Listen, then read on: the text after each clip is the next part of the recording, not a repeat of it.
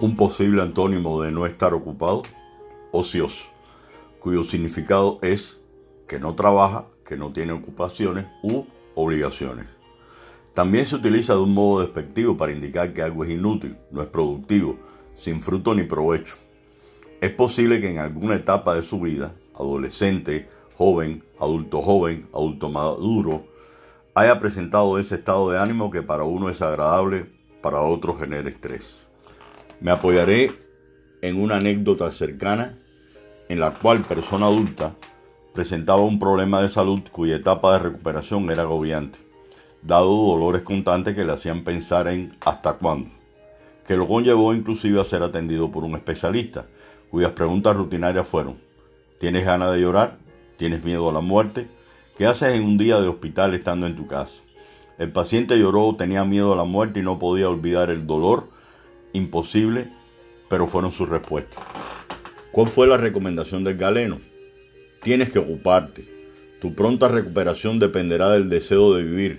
Tienes personas que te quieren, a la cual estás comprometido, a que sean queridas por ti. Prográmate en el día, respetar las orientaciones de tu médico. En cuanto a descanso, ejercicio de recuperación, pero incorporarás la lectura, ver programas televisivos, culturales y entretenimiento. ¿Has programado qué hacer una vez que estés de alta? Escríbelo. Tiempos después y cumplido el plan, hoy en día va en camino a adulto maduro, con muchos deseos de seguir viviendo, tras la lección aprendida, ocuparse.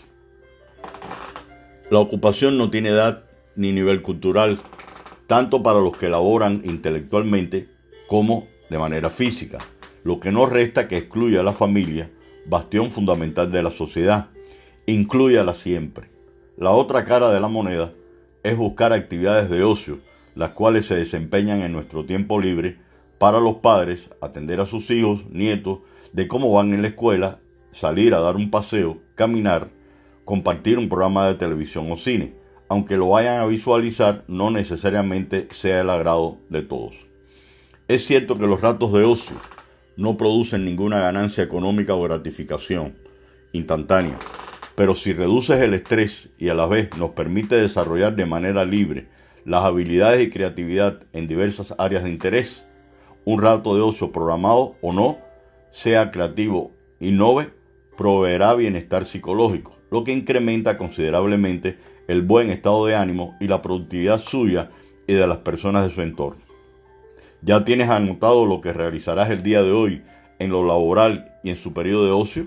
No. Mm. Por favor, sugiero que lo haga y se sentirá mejor. Después me cuenta. Gracias.